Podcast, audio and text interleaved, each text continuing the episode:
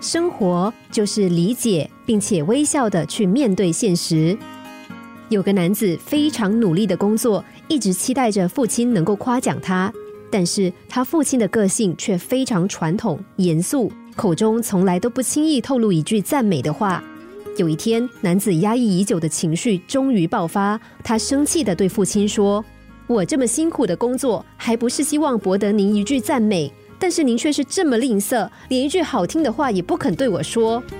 父亲从来没有想过儿子会说出这样的话，他愣了好久，才勉强的说：“我从来都没有觉得你不好，而是怕随便夸奖你，你会养成傲慢的心态，变得太骄傲。”男子听了，生气的走了。回到家，他还是非常生气，便把这件事告诉太太。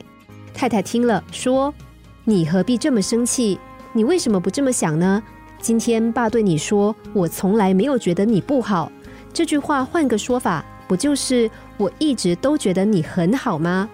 爸根本就是在夸你啊，不过就是转了个弯罢了嘛。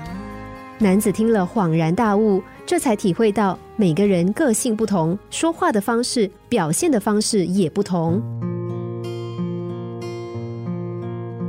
正向思考并不是阿 Q 心态，而是让我们活得更幸福的不二法门。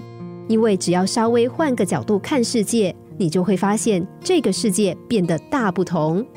乐观的人，就算身处寒冷的冬天，也能够快乐的欣赏皑皑白雪的美；悲观的人，就算活在鸟语花香的春季，却也只看到地上凋落的花瓣。